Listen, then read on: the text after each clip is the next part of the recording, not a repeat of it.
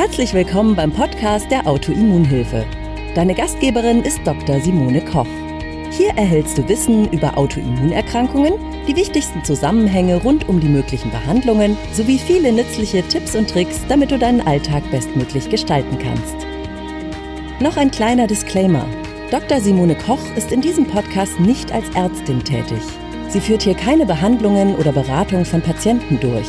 Sie veröffentlicht hier ausschließlich ihre eigene Meinung und Erfahrungen rund um Autoimmunerkrankungen. Die in diesen Beiträgen enthaltenen Informationen können keine Beratung durch einen Arzt ersetzen und sind keine medizinischen Anweisungen. Die Informationen dienen der Vermittlung von Wissen. Die Umsetzung von Therapien und Behandlungsplänen sollte mit einem qualifizierten Therapeuten erfolgen. Hallo Eli.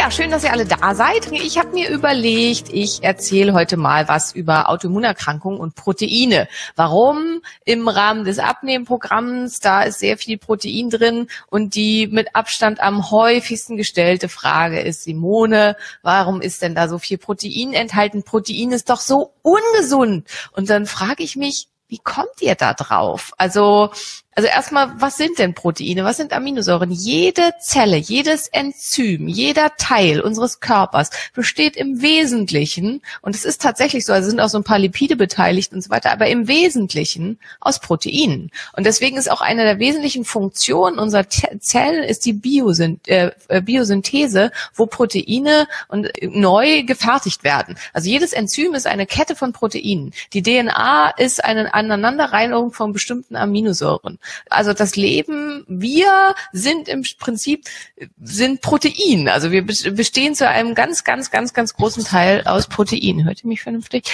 Und deswegen ist die Frage, woher kommt diese Idee, Protein sei ungesund. Also es ist ganz viel, das kommt so vom tierischen, tierisches Protein sei besonders ungesund. Man könne das irgendwie nicht ausscheiden, das schädigt die Nieren, das wäre nicht gut für die Leber. Tatsächlich ist es so, wenn man zu viel Protein zu sich nimmt und man hat bereits eine Nierenerkrankung oder man hat bereits eine Lebererkrankung, dann ist es tatsächlich so, dass es zum Überschuss an Ammoniak kommen kann und das Ammoniak führt dann zu einer Hirnvergiftung und im schlimmsten Fall zu einer ammoniakbedingten Enzephalitis und im aller, aller schlimmsten Fall dann kann man daran sterben. Dafür ist aber die Grundvoraussetzung, dass man entweder bereits eine Leberzirrhose hat oder in irgendeiner anderen Weise eine schwere Lebererkrankung oder eine Nierenerkrankung. Das heißt natürlich, für jemanden, der eine Autoimmunerkrankung hat, die die Leber betrifft oder ähnliches, ist Protein was, wo man ganz, ganz, ganz vorsichtig mit sein muss. Und auch bei chronischen Nierenerkrankungen ist das auch, wo man dann ganz vorsichtig mit sein muss. Aber die meisten betrifft das ja nicht. Also für die meisten ist das eben nicht der entscheidende Punkt. Die meisten haben keine chronische schwere Lebererkrankung, wo Proteine nicht mehr abgebaut werden können. Und die meisten haben auch keine Niereninsuffizienz. Gott sei Dank. Toi, toi, toi. Und ansonsten, es werden diese Erkrankungen nicht durch Protein ausgelöst. Es gibt keinen einzigen dokumentierten Fall davon, dass eine Nierenerkrankung durch Protein ausgelöst wird. Und dann kommt noch dazu, also woher kommt diese Idee? Dann wird ganz oft gefragt nach Stickstoff. Es gibt die sogenannte Stickstoffbilanz. Das heißt, man kann an der Menge von ähm, Harnstoff, äh, die ausgeschieden wird, feststellen, ob der Körper sich aktuell in einer anabolen oder katabolen Stoffwechsellage befindet. Das heißt, heißt, wenn ich jetzt aktuell mehr Harnstoff ausscheide, als ich zu mir nehme, dann weist das darauf hin, dass ich Muskelmasse verliere oder Körpermasse an irgendeiner Stelle, weil mein Körper das abbaut. Und andersrum, wenn ich weniger ausscheide, als ich aufnehme, dann weist das darauf hin, dass ich mich in einer anabolen Stoffwechsellage befinde und dass ich äh, aufbaue. Äh, das ist erstmal, und das ist, wenn der Bedarf gedeckt wird, den man an Proteinen hat. Damit man überhaupt, also mit zu viel Stickstoff zu kämpfen hat, der dann zusätzlich noch ausgeschieden werden muss, muss diese Isobalance erstmal überschritten sein. Das heißt, man muss mehr deutlich mehr zu sich nehmen, als man überhaupt braucht. Und dann widmen wir uns mal gleich dem, was braucht man denn eigentlich? Grundsätzlich empfohlen ist für gesunde, also für, für Menschen, die sonst nichts haben, sind 0,8 bis ein Gramm Protein pro Kilogramm Körpergewicht. Das heißt, für jemanden, der so 60, 65 Kilo schwer ist, sind das halt in etwa 65 Gramm Protein. Wie viel Protein finden wir ungefähr in was? Also ein groß, also ein Stück Lachs von 125 Gramm hat in etwa 20 Gramm Protein und ähm, ein größeres Stück, also so Handteller großes Stück Hähnchenbrustfilet hat auch ungefähr 20 Gramm Protein oder, das weiß ich jetzt nicht so ganz genau, aber ich glaube 200 100, nee, 100, 100 Gramm Magerquark, 100 Gramm Skür und so haben auch 20 Gramm Protein. Das heißt, ich muss schon eine ganze Menge von diesem ganzen Zeug essen, um überhaupt diese Proteinmenge zu decken. Nehme ich pflanzliche Proteine, also möchte ich jetzt das decken mit Hülsenfrüchten oder so, die ich euch sowieso nicht empfehlen würde, aus anderen Gründen, dann muss man riesige Mengen davon essen und dann pupst man sich im schlimmsten Fall hinten raus und hat so dolle Darmbeschwerden und der Darm wird undicht und so weiter, weil man diese großen Mengen Lektine und zum Teil Teil unverdauliche Substanzen aus den Hülsenfrüchten zu sich genommen hat. Also über pflanzliche Proteine diese Menge zu decken, ist extrem schwierig, schon bei dieser Menge. Und ja, auch bei einer Autoimmunerkrankung halt so ein bisschen fragwürdig, weil es schwierig ist, entsprechend passende Proteine zu nehmen. Soja ist grundsätzlich nicht empfehlenswert bei Autoimmunerkrankungen im Allgemeinen, weil es ein Xenoöstrogen ist, weil es mit dem Hormonhaus, äh Quatsch, ein Phytoöstrogen ist, weil es mit dem Hormonhaushalt herummacht, was ungünstig ist und zudem bei Schilddrüsenerkrankungen, und es sind ja einfach sehr, sehr viele, die eine Schilddrüsenerkrankung haben, hat Soja blockiert die Schilddrüse äh, zum Teil langfristig und ist deswegen da ungünstig. Also Soja fällt schon mal raus und Soja wäre ansonsten die wichtigste Quelle, die die meisten nutzen, um ihren Proteinbedarf zu decken, wenn sie keine tierischen Proteine zu sich nehmen. Also die viele kennen, so Tofu und dieser ganze Schnickelschnackel.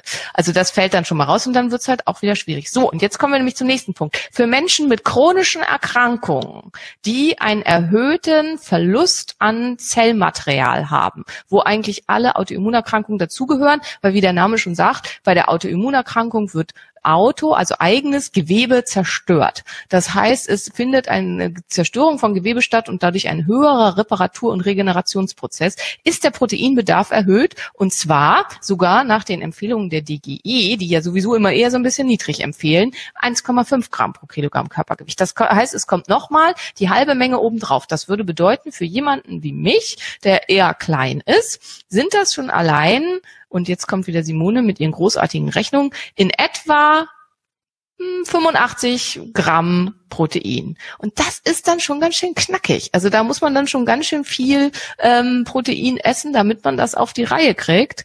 Wenn ich jetzt ein, jemand bin und ich wiege 80 Gramm, äh, 80 Kilo oder 90, dann wird's halt richtig viel. Und deswegen, also das muss erstmal gedeckt werden, das muss man immer erstmal erreichen. Und wenn das nicht so ist, dann fällt man eben in der Stickstoffbilanz in die katabole Lage. Das heißt, der Körper ist nicht in der Lage, weil er nicht ausreichend Protein zur Verfügung hat, die nötigen Regenerationen Regenerations- und Reparationsprozesse durchzuführen. Und ohne Regeneration und Reparation keinerlei Heilung, keine Verbesserung.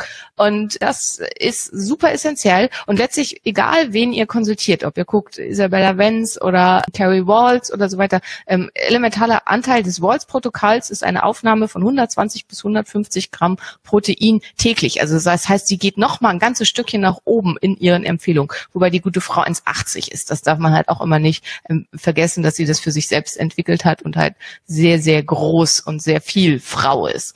Aber also dazu, woher das kommt, was soll das? So, welche Proteine kann ich denn jetzt zu mir nehmen, damit das vernünftig funktioniert?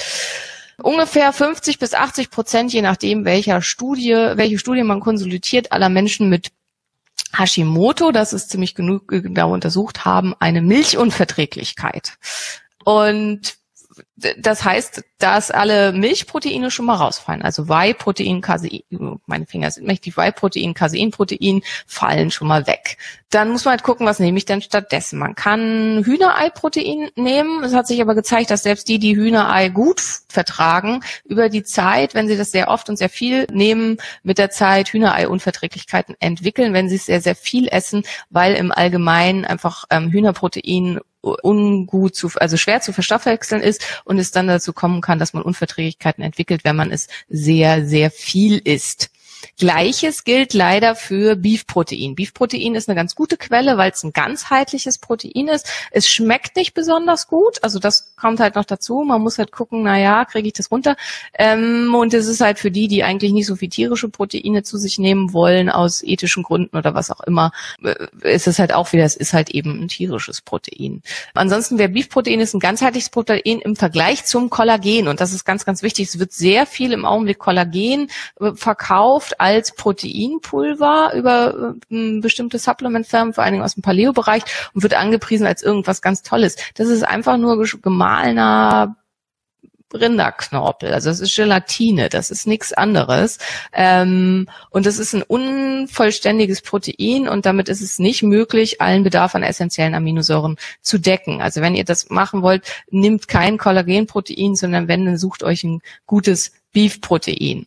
Ich finde das Beef-Protein, also es gibt das auch in neutral, ich finde es extrem gewöhnungsbedürftig. Also es gibt da welche, also ich darf ich hier Werbung machen? Ja, ich weiß es immer nicht. Also ich sage jetzt einfach mal Go Nutrition wäre ein Protein, ein Beef-Protein, ein Paleo-Protein ähm, mit Geschmack, gibt's mit Kakao und mit einer leichten Stevia-Süßung.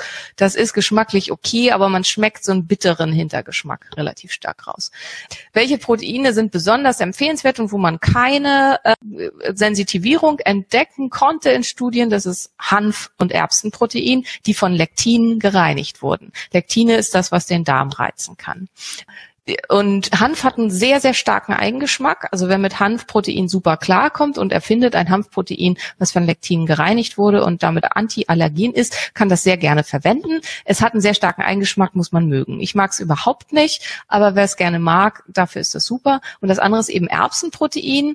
Erbsenprotein hat einen relativ milden Geschmack. Ich finde, es schmeckt immer, diese ganzen Hülsenfrüchteproteine haben immer so einen ich kann es nicht beschreiben, aber ich finde, man schmeckt das ganz stark raus, dass es halt eben Hülsenfrüchteprotein ist. Aber das wäre eine Möglichkeit und das ist eben das, was grundsätzlich eigentlich von der Allergenvariante bei Autoimmunerkrankungen am empfehlenswerten ist. Jetzt sagen ganz viele vielleicht, also zumindest ist das immer so der Aufschrei, ja, aber im Autoimmunprotokoll oder insgesamt bei Paleo oder vorhin hast du ja noch gesagt, keine Hülsenfrüchte. Ja, das stimmt. Das habe ich gesagt. Aber es geht halt immer, man muss sich angucken, um welche Stoffe in der Hülsenfrucht geht es uns. Und es geht eben um die Lektine. Und diese Proteine, die ich da empfehle, die antiallergen sind und die bereits zu 98 Prozent vom Dünndarm aufgenommen worden sind, lektinbefreit. Also da wurde auf künstlichem Wege das Lektin rausgenommen. Und ja, also das, das heißt, die haben diese Problematik nicht mit den Lektinen. Und da finde ich halt immer wieder ganz, ganz wichtig. Ja, im Autoimmunprotokoll sind Hülsenfrüchte exkludiert, aber wenn es halt dabei eigentlich um die Lektine geht, ist das doch scheißegal. Also Hauptsache, man nimmt ein Protein, was eine gute Versorgung hat. Und das finde ich halt immer ganz, ganz wichtig. Lasst euch nicht auf irgendeinen Fundamentalismus ein, lasst euch nicht von irgendeinem Guru erzählen, ihr müsst das und das machen, ohne da irgendeinen Grund für zu kriegen. Also das finde ich halt immer ganz, ganz wichtig. Überlegt euch, warum soll ich das nicht essen? Diese lektinfreien Proteine gibt es noch nicht lange, die sind erst im letzten Jahr irgendwie entwickelt worden. Also das ist eine super coole Sache, womit ihr euren Proteinbedarf decken könnt, auch wenn ihr keine tierischen Proteine zu euch nehmen möchtet oder wenn ihr eben Milchprodukte und so weiter nicht vertragt, was wie gesagt sehr, sehr, sehr häufig ist. Reisprotein geht auch, hm, ist halt nicht komplett lektid gereinigt. Also die Reisproteine habe ich vorher immer empfohlen, bevor es diese gereinigten Erbsenproteine und so gab, weil es da das war, was am ehesten da mit dran war, aber das wäre halt eine Möglichkeit. Eiweiß aus Fisch ist fantastisch. Meeresfrüchte, Eiweiß und Fischeiweiß ist das, was vom menschlichen Körper am besten verdaut werden kann. Wer keine Fischallergie, keine Meeresfrüchteallergie hat, sollte möglichst häufig darauf zurückgreifen. Da haben wir wieder ganz doll die Problematik mit den Schwermetallen. Fische enthalten einfach im hohen Maße Schwermetalle und das ist auch was, was ich einfach ganz, ganz klar korrelieren kann bei Patienten in den Blutuntersuchungen, dass die Leute, die sehr viel Fisch essen, immer einen erhöhten Quecksilberspiegel haben. Ich gehöre auch dazu. Ich esse sehr gerne Fisch und sehr viel Fisch. Ja, und dann muss man für sich einfach abwägen. Das hängt dann auch vielleicht davon ab, wenn man weiß, dass man irgendwelche Polymorphismen hat, ist Schwermetall für mich ein großes Problem oder nicht. Jemand, der bestimmte Polymorphismen hat und dann halt riesige Mengen Fisch zu sich nimmt, das kann sehr ungünstig sein. Ansonsten ist das empfehlenswert. Inzwischen gibt's ja auch Fisch aus Aquakulturen, die halt vom Meer quasi getrennt sind, wo dann eben keine hohen Quecksilberbelastungen zu erwarten sind. Das ist eine gute Möglichkeit.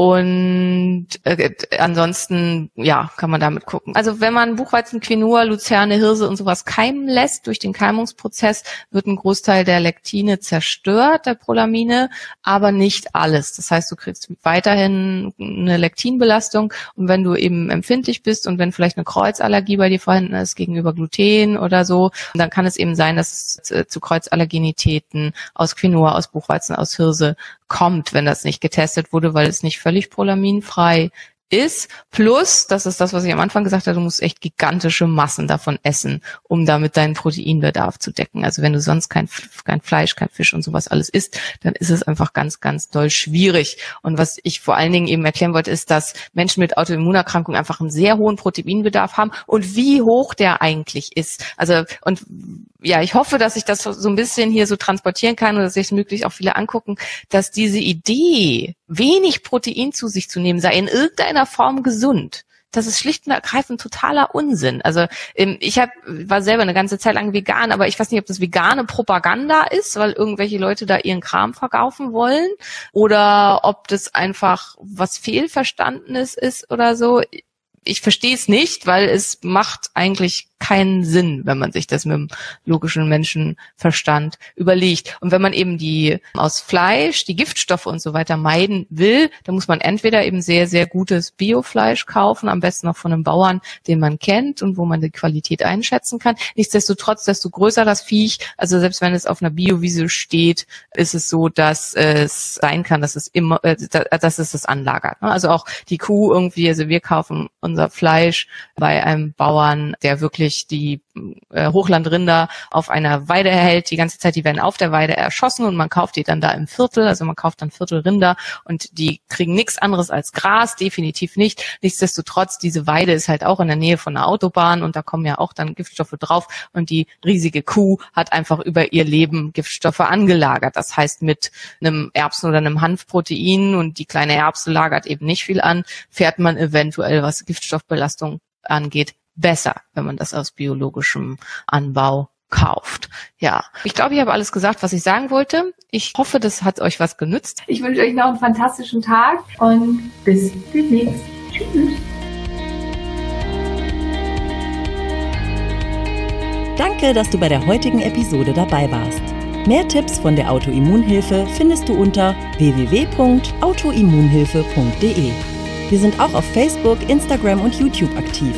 Den jeweiligen Link findest du in der Podcast-Beschreibung. Gefällt dir dieser Podcast? Dann freuen wir uns, wenn du auf iTunes eine Bewertung schreibst und den Podcast mit deinen Freunden teilst. Damit hilfst du uns, dass wir wiederum noch mehr Menschen da draußen erreichen und ihnen helfen können.